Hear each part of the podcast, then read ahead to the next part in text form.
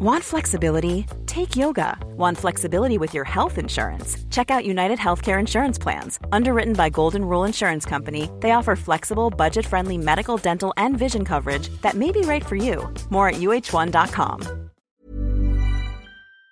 Bonjour, c'est Jules Lavie pour Code Source, le podcast d'actualité du Parisien.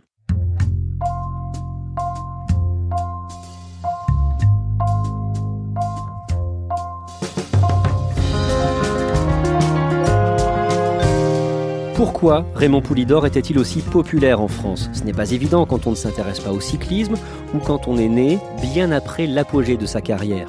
Avant ses obsèques, le mardi 19 novembre, dans son village du Limousin, on a voulu évoquer un Raymond Poulidor jeune, beau gosse, fier de son maillot violet des cycles Mercier, un Poulidor qui vient tout juste de remporter le Tour d'Espagne et qui rêve de battre son rival Jacques Anquetil dans la grande boucle.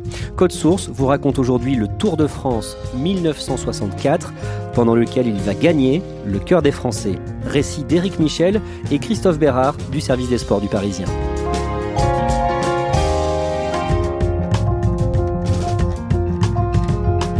Christophe Bérard, il y a quelques semaines, le 24 septembre dernier, vous avez cherché à joindre Raymond Poulidor. C'était à quelques jours des championnats du monde euh, et un des grands favoris était le néerlandais Mathieu van der Poel. Et Mathieu van der Poel, c'est tout simplement le petit-fils de Raymond Poulidor puisque sa fille Corinne a épousé l'ancien champion néerlandais Adrie van der Poel. Et je voulais préparer un portrait en cas de victoire de Mathieu van der Poel. Et évidemment, le plus simple, c'était d'avoir la parole du grand-père un petit peu en amont. Je téléphone chez lui et j'ai sa femme qui me dit Raymond a été euh, hospitalisé, il est un peu fatigué en ce moment, appelez au CHU si vous pouvez le joindre. Raymond Poulidor, vous l'aviez croisé hein, aussi sur le dernier Tour de France. Il y a eu une péripétie qui est un peu passée inaperçue parce que c'était le jour de l'étape de Tignes où Thibaut Pinot a abandonné et où le Tour de France n'est pas arrivé à son terme à cause de problèmes de météo. Raymond Poulidor a eu un petit problème physique parce que quelques heures plus tôt, il avait appris la mort par crise cardiaque d'un photographe de l'organisation et en pleine montée, à un moment, on était en altitude, il s'est senti mal. Le véhicule s'est arrêté et finalement, il s'est avéré qu'il était un petit peu fatigué, mais c'était une première alerte. Le cœur de Raymond Poulidor était déjà en train de se fatiguer. Il a fini le Tour de France, il a fini la dernière étape, il a rallié les Champs-Élysées, mais il était déjà très fatigué. Comment vous expliquez que les gens sont toujours autant heureux de vous voir? Parce que je suis toujours présent sur le Tour de France. C'est mon 57e tour. Moi, le Tour de France, c'est ma vie. Le cyclisme m'a tout apporté. Je lui dois beaucoup, beaucoup. Raymond Poulidor était très apprécié euh, des Français. Éric Michel, il a grandi dans quel milieu? Dans un milieu paysan. Il est né dans le Limousin en 1936, dans un tout petit village de la Creuse. C'était le fin fond de la France, mais au sens comme on peut l'entendre aujourd'hui. Il est né dans une ferme en pierre, sans eau, sans électricité, au milieu, dans un paysage très pierreux, presque au milieu d'une causse, sans aucun confort. Il était issu d'une famille donc de métayers, avec quatre frères, et ses parents étaient très pauvres, très très pauvres. les métayers à l'époque, c'était la caste en dessous des paysans au niveau de la richesse. Il n'y avait pas beaucoup plus pauvres dans la société française à cette époque. Vous allez tous les deux nous raconter le Tour de France 1964 qui a aidé à construire sa légende. Cette année-là, Raymond Poulidor a de vraies chances de l'emporter. Oui, il vient de remporter le Tour d'Espagne, la Vuelta, qui à cette époque-là a lieu avant le Tour de France, au printemps. Il est le coureur en forme, il a fait de progrès dans tous les domaines depuis ses débuts sur le Tour de France deux ans plus tôt, en 1962. Il est bon contre la montre, il est bon en montagne, il est plutôt pas mal au sprint. Et puis en face, il a un Jacques Anquil qui n'est pas forcément au mieux de sa forme et de sa carrière. Justement, Christophe Bérard, où en est l'autre grand champion français, euh, Jacques Anquetil bah, Jacques Anquetil, dans sa besace, il a déjà remporté 4 Tours de France, donc c'est le record. Son objectif, c'était de battre Louison Bobek, qui en avait remporté 3, donc il n'a plus rien à prouver sur le Tour. Il a gagné le Giro, donc euh, son ambition en 64 est d'être le premier Français à remporter la même année Giro et Tour de France. Qu'est-ce qu'ils représentent l'un et l'autre? En 1964, le cyclisme, c'est le sport français par excellence. Il n'y a pas d'autres champions, à part peut-être Michel Jazzy qui bientôt va faire les Jeux Olympiques de Tokyo, mais il n'y a pas d'autres champions. On n'a pas l'équipe de France de football n'existe pas, elle n'a pas de bons résultats. Euh, il n'y a pas d'idole du sport à part les coureurs cyclistes. Et les coureurs cyclistes en 1964, c'est Jacques Anquetil et Raymond Poulidor. Donc toute la France se passionne pour ce duel. Ce sont les deux champions français du moment, les deux grands grands champions français du moment. Et les supporters de Poulidor et d'Anquetil sont vraiment très divisés? Il y a les pro Poulidor et les pro Anquetil. Alors ce qui est assez étonnant, c'est que la popularité de Raymond Poulidor est déjà supérieure à son palmarès par rapport à Anctil qui a quatre Tours de France. Mais clairement, ce qu'on aime chez Poulidor, c'est ce côté naturel, populaire. Beaucoup de gens voient en lui un miroir. À l'inverse, Jacques Anctil, qui pourtant lui aussi est issu d'un milieu euh, modeste, ses parents sont cultivateurs de fraises, est vu comme quelque part celui qui a un peu trahi sa caste parce que il aime le beau, il aime s'afficher, il roule en décapotable, il vit dans un manoir, il gagne mais il ne montre pas d'émotion. Et en 1964, on n'aime pas les beaux vainqueurs. Les années précédentes, il a gagné des Tours de France en étant sifflé, quelque chose qu'on n'imagine plus aujourd'hui. Jacques Anquetil gagne sans être aimé.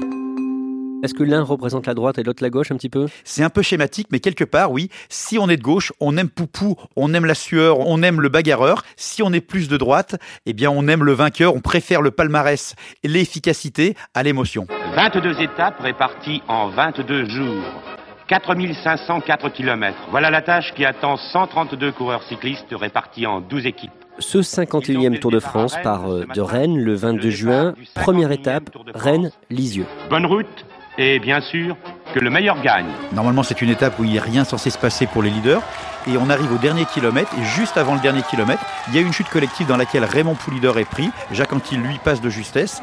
Et au final, Raymond Poulidor va franchir la ligne avec 20 secondes de retard par rapport à Jacques Anquetil. À partir de la huitième étape, un Français s'empare du maillot jaune. Il s'appelle Georges Grossard. Alors, vous allez me dire euh, qui est ce monsieur? Il a gardé le maillot jaune sur ce Tour de France pendant 10 jours, ce qui est énorme. Sauf que Georges Grossard, aujourd'hui, il est toujours vivant. Mais malheureusement, personne ne se rappelle de lui.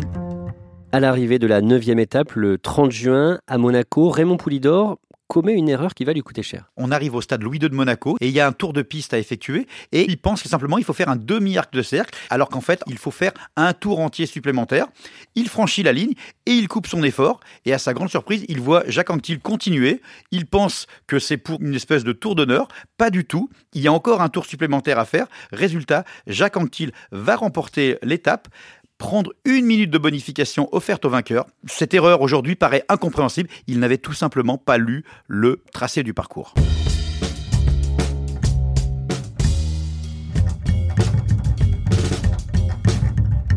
À la veille de la 14e étape, celle du 6 juillet entre Andorre et Toulouse, tout le monde a les yeux rivés sur Jacques Anquetil. Avant le départ du tour, un mage qui s'appelait Beline a prédit dans François, un des grands quotidiens d'époque, que durant cette étape, euh, Jacques Anquetil allait faire une chute mortelle dans la descente d'un col. Ça paraît fou. Et ça a été publié dans le Et journal. ça a été publié tel quel dans le journal. Et Jacques Anquetil n'était pas quelqu'un ni de croyant ni de pieux particulièrement, mais cette histoire, elle lui a trotté pendant les 15 premières étapes dans la tête.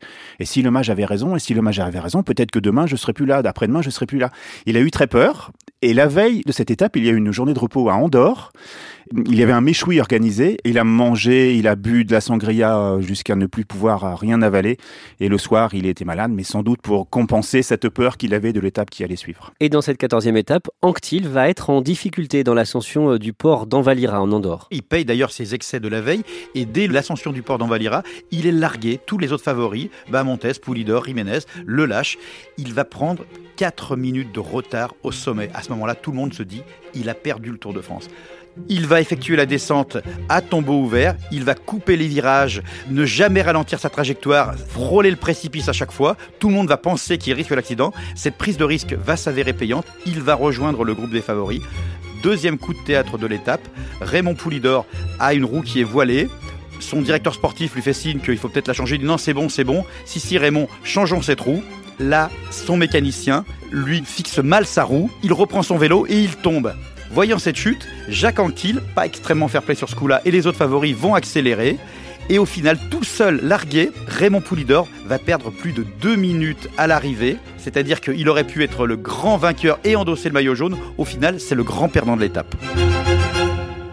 Le lendemain, le 7 juillet, c'est la 15e étape entre Toulouse et Luchon. Dans quel état d'esprit est Raymond Poulidor? Il est très en colère, très en colère pour deux choses, parce qu'il a eu cette mésaventure la veille euh, avec euh, cette histoire de roue voilée, et il est très en colère après Jacques Anquetil, parce qu'il estime, et on lui a dit, que Jacques Anquetil avait été poussé pour revenir, avait été aidé pour pouvoir revenir dans le peloton et refaire son retard, et les organisateurs ne lui ont infligé que 15 secondes de pénalité, ce qui est peu. Raymond Poulidor, ce matin-là, est très très en colère pour ces deux faits, et il va transformer cette colère en force, et il va survoler l'étape et aller la remporter à Luchon.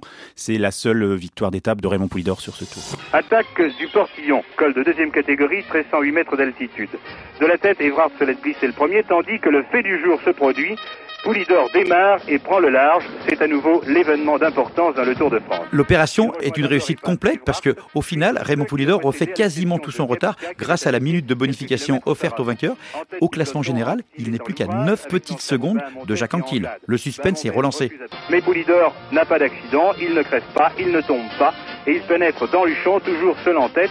Le seule question que l'on se pose, eh bien, c'est de savoir s'il conservera une avance suffisante pour revenir à la hauteur d'Anquetil son rival numéro 1, le grand favori du Tour de France. Le 9 juillet, 17e étape, c'est un contre-la-montre entre Pérorade et Bayonne. Que se passe-t-il pour Raymond Poulidor? Le contre-la-montre, c'est le domaine de prédilection de Jacques Anquetil, excellent rouleur. C'est là qu'il a construit notamment la majeure partie de ses succès sur les grands tours. En revanche, c'était le point faible de Raymond Poulidor qui avait beaucoup de mal dans cet exercice en solitaire. Mais depuis deux ans, Raymond Poulidor a énormément progressé dans cette discipline. Et là, pendant cette étape, il est en train de faire quasiment jeu égal avec Jacques Anquetil et il perd très peu de temps. Et arrive un nouvel incident pour euh, Raymond Poulidor, une crevaison. Normalement, ça prend quelques secondes pour changer de vélo. Et là, son mécanicien, en sortant du véhicule, glisse dans le fossé, se casse la cheville et Raymond Poulidor, n'ayant plus de mécanicien, de lui-même va chercher le vélo de secours sur la voiture, change la roue, il va perdre 47 secondes sur Jacques Anquetil. Au final, il accuse un retard de 56 secondes, ces fameuses 56 secondes qui vont être son retard au départ de la fameuse étape du Puy-de-Dôme. Éric Michel, le 11 juillet, cette édition du Tour de France est endeuillée par un accident dramatique en Dordogne. Un fait divers absolument tragique. Un camion-citerne conduit par un gendarme, un camion-citerne de la caravane du Tour, franchit un parapet et fauche la foule qui attend les coureurs. Plusieurs personnes sont précipitées dans la rivière qui passe en contrebas. Sur le coup, on dénombre 8 morts, dont 3 enfants et plusieurs blessés. Au final, il y aura 9 morts puisqu'une personne décédera de ses blessures. Quelques minutes plus tard, le peloton passera sur cette même route, verra l'accident, verra les traces de l'accident, verra le camion-citerne euh, dans la rivière et forcément marqué tous les coureurs. Le lendemain, d'ailleurs, avant cette fameuse étape menant le peloton vers le Puy-de-Dôme, le, Tour de France respectera une minute de silence à la mémoire des victimes. Arrive la 20e étape, celle du Puy-de-Dôme, donc entre Brive et Clermont-Ferrand. On en est où? Au matin du 12 juillet. Raymond Poulidor a donc 56 secondes de retard sur Jacques Anquetil, mais cette étape du Puy-de-Dôme est annoncée comme l'étape clé du Tour. C'est le terrain de prédilection de Poulidor, meilleur grimpeur intrinsèquement que Anquetil, et c'est là qu'il est censé refaire son retard et endosser pour la première fois de sa vie la tunique jaune. On va dénombrer plus de 150 000 personnes venues à pied parce que la circulation automobile était interdite. Donc les gens ont laissé leur 403, leur Dauphine, leur DS au pied du Puy-Dôme et tout le monde va venir. C'est comme un match de boxe, tout le monde est venu assister à l'explication entre les deux champions. La foule va vociférer, elle sera objectivement plus pro-poulidor, il y aura même des insultes qui vont fuser tout au long de l'ascension des insultes injustes mais réelles envers Jacques mais c'est une foule chauffée à blanc qui veut assister à l'explication finale entre ces deux champions. Pour visualiser cette étape, le Puy de Dôme, c'est un volcan. C'est juste une route qui monte, il n'y a pas de descente de l'autre côté. Donc l'arrivée, elle est au sommet, il n'y a pas d'autre échappatoire. Et il y a toute cette foule, toutes ces motos, toutes ces voitures autour. Il y a une ferveur terrible. Il y a trois rangées, trois à quatre rangées de spectateurs sur cette route, encore une fois sans issue au bout. Les maillots, ils sont magnifiques. Le maillot de Rebond d'Or, il est violet et jaune. Jacques Anquetil, il a, son, il a un maillot jaune. Euh, et il y a toute cette foule, toutes ces motos, toutes ces voitures autour. C'est des images incroyables. Comment commence l'ascension du Puy-de-Dôme Les favoris s'observent un petit peu, on ne sait pas parce que partir trop tôt, se livrer, c'est prendre le risque de se faire contrer et de perdre énormément de temps. Donc on attend un peu et c'est vraiment à 4 km et demi de l'arrivée au sommet du Puy-de-Dôme que tout va se lancer véritablement. Ce sont les Espagnols d'abord Jiménez suivi par son compatriote Federico euh, Bahamontes, déjà vainqueur du Tour, qui vont partir et ni Jacques Anquetil, ni Raymond Poulidor, à cet instant, n'ont la capacité physique de suivre les deux hommes. Donc ils vont attendre. Ils vont se retrouver l'un et l'autre côte à côte pendant que les Espagnols prennent un peu d'avance, mais cette avance n'est pas suffisante pour leur faire espérer la victoire finale. Donc d'un coup, le duel tant attendu Anquetil-Poulidor a lieu. Ils sont seuls l'un à côté de l'autre. Il y a une image qui a marqué la, la légende du cyclisme. On voit Jacques Anquetil et Raymond Poulidor se touchaient l'épaule et ça donne l'impression d'un combat presque de boxe, d'intimidation. C'était souffle contre souffle, cri contre cri, bluff contre bluff. C'était à celui qui souffrirait plus longtemps que l'adversaire. Pendant plusieurs kilomètres, on sent que le plus fort c'est Raymond Poulidor et un petit peu à la surprise générale, il n'attaque pas. La légende dira plus tard que Ancti, la maman, a bluffé, il lui a soufflé si tu pars maintenant, t'exploses. Et effectivement, Poulidor hésite, il est en souffrance également. Et en fait, s'il attaque trop tôt. Il a peur effectivement, lui aussi, de se faire reprendre par Anctil. Donc c'est vraiment une question de bluff. Mais Anctil à ce moment-là est en difficulté. Anctil souffre énormément et le jeu c'est de ne pas le montrer. Le plus fort c'est Poulidor. Mais le problème c'est que Poulidor attend trop pour lancer l'attaque, décrocher définitivement Anctil de sa roue arrière et s'envoler. Brusquement, à 950 mètres du sommet, Anquetil craque. Poulidor l'a vu, et là, il fait appel à toute son énergie. Lui aussi, pourtant, ne pédale pas facilement. Mais il continue, il prend 10 mètres, 20 mètres, puis 20 secondes, 30 secondes, et au sommet, ce sera 42 secondes d'écart entre Poulidor et Anquetil. Et là, il poursuit son dernier effort. Devant, Jiménez et Bahamontes sont en train de s'expliquer, mais quelque part, ça n'intéresse personne. Et Poulidor, mètre par mètre, reprend des secondes à Anctil. Est-ce qu'il va réussir à en récupérer 56 Sur la ligne d'arrivée, il va prendre 42 secondes à Jacques Anquetil. Jacques Anquetil conserve son maillot jaune pour 14 petites secondes. Raymond Poulidor est passé vraiment très près de l'exploit ce jour-là? Il est passé très près parce que Jacques Anquetil, dans sa tête, s'était dit si je perds le maillot jaune au sommet du Puy de Dôme, j'abandonne. Parce que, un, je ne supporterais pas de perdre le, maillot au profit de Raymond, qui n'était pas son meilleur ami à l'époque. Et deux, c'était une, position très importante pour le dernier contre-la-montre. Le maillot jaune s'élance en dernier et est donc renseigné sur les temps de passage de celui qui est parti juste avant. Jacques Anquetil savait que ce maillot jaune, c'était essentiel. Tout s'est donc joué pour 14 petites secondes au sommet du Puy de Dôme. Et on va apprendre que Raymond Poulidor a fait une erreur ce jour-là. Il a même fait deux erreurs. Il a fait une première erreur, c'est de ne pas reconnaître la montée du Puy Dôme. Quand il a fallu prendre les bons virages, la bonne trajectoire, il a perdu quelques secondes. Sa deuxième erreur, c'est qu'il s'est trompé de braquet. Il a pris un braquet beaucoup trop important. Quand on met un braquet trop important, il faut appuyer plus fort sur les pédales. On perd des secondes à reprendre du rythme, à reprendre sa trajectoire, à reprendre tout ça. Ces deux erreurs, il a dû se dire qu'elles lui coûtent très cher. On en vient à la 22e et dernière étape, un contre-la-montre entre Versailles et le Parc des Princes à Paris, l'ancien Parc des Princes, et ça va être serré jusqu'au bout. Ce contre-la-montre va être à l'image du Tour de France, extrêmement serré. Poulidor doit battre Anctil de 6 secondes pour remporter le Tour de France. Anctil, plus fin calculateur, tenu au courant des écarts, va gérer son avance, mais Poulidor, surmotivé, extrêmement offensif, à un moment va revenir à simplement 3 secondes de Jacques Anctil à 3 km de la ligne d'arrivée. Mais Anctil a gardé suffisamment suffisamment de force pour produire un ultime effort. Et au final, il remporte son cinquième Tour de France, le plus difficile à remporter, le plus dur, le plus légendaire. Il a battu un extraordinaire champion, Raymond Poulidor. Mais à la fin, on ne retient qu'un seul nom, celui du vainqueur. Et c'est encore, pour la cinquième fois, Jacques Anquetil. Raymond Poulidor, est-ce que vous savez maintenant que tout le tour s'est joué dans les deux derniers kilomètres? Je viens d'apprendre que le temps de, Jacques Anquetil est inférieur au mien, c'est-à-dire euh, qu'il a mis moins de temps que moi, alors euh, j'ai perdu le Tour de France. Sur le pont de Sèvres, vous n'aviez que 5 secondes de retard sur Jacques Anquetil après en avoir compté 12. Et à l'arrivée, vous en avez 21. Est-ce que vous avez mal terminé? Non, j'ai pas mal terminé, mais c'est Jacques qui a dû terminer très très fort. Sur, les trois derniers kilomètres de ligne droite, il a terminé très fort. Raymond Poulidor, il perd ce tour pour quelques secondes seulement Pour 55 secondes exactement, ce qui est un écart extrêmement minime et le plus petit du Tour de France à cette époque. Poulidor peut avoir beaucoup de regrets. Sans doute qu'il aurait gagné ce Tour de France sans toutes ces petites erreurs, sans toute cette petite malchance. Mais si Raymond Poulidor avait gagné ce Tour de France 1964, sa légende n'aurait pas été la même.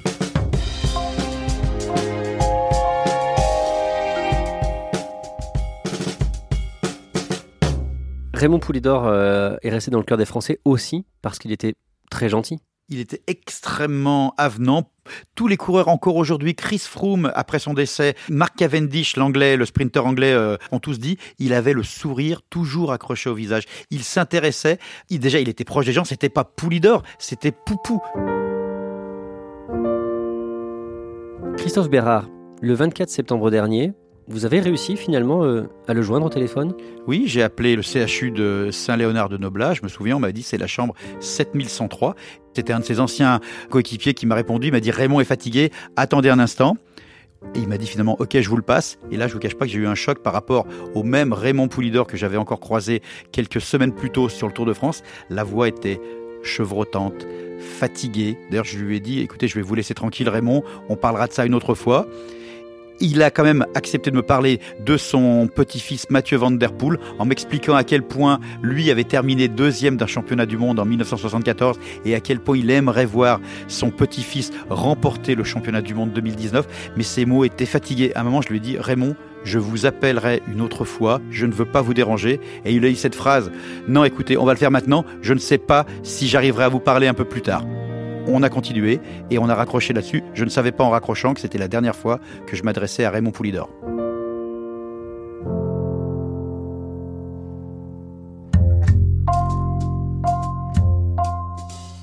Merci à Christophe Bérard et Éric Michel. Code Source est le podcast quotidien d'actualité du Parisien. Production Marion Botorel, réalisation Alexandre Ferreira. Si vous aimez Code Source, n'hésitez pas à en parler à vos proches ou sur les réseaux sociaux. Nous sommes disponibles chaque soir à 18h sur leparisien.fr, toutes les applis de podcast, mais aussi Deezer et Spotify. Et vous pouvez nous écrire code source at leparisien.fr.